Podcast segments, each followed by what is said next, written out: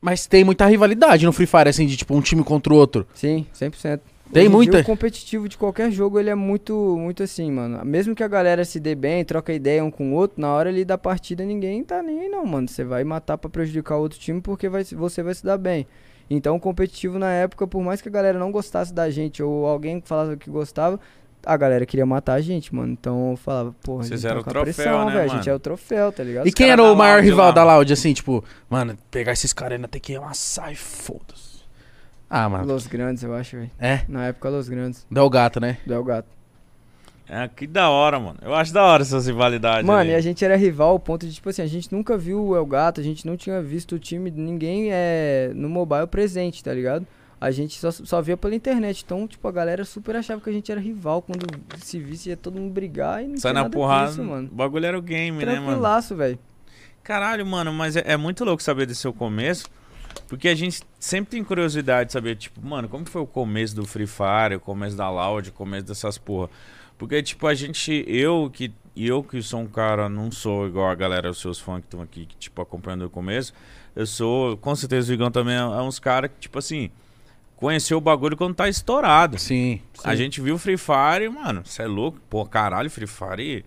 Caralho, eu, eu joguei Free Tomou Fire. conta. É, eu joguei Free Fire numa época que, tipo assim, Free Fire era meio zoado, assim, joguei, gostei. Passou dois meses, o Free Fire tava do caralho. Eu falei, mano, que isso, mano? Essa fase foi boa, mano.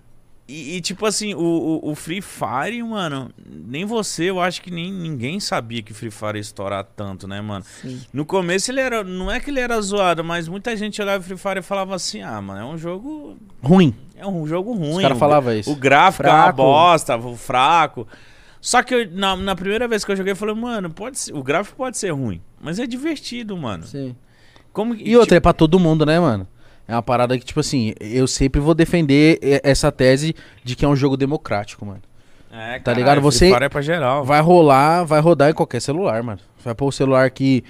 Mano, os molequinhos só jogam Free Fire na quebrada, mano. É. Só. Por quê? Porque, sei lá, se precisasse de um iPhone pica, igual esse aqui, os molequinhos não iam jogar.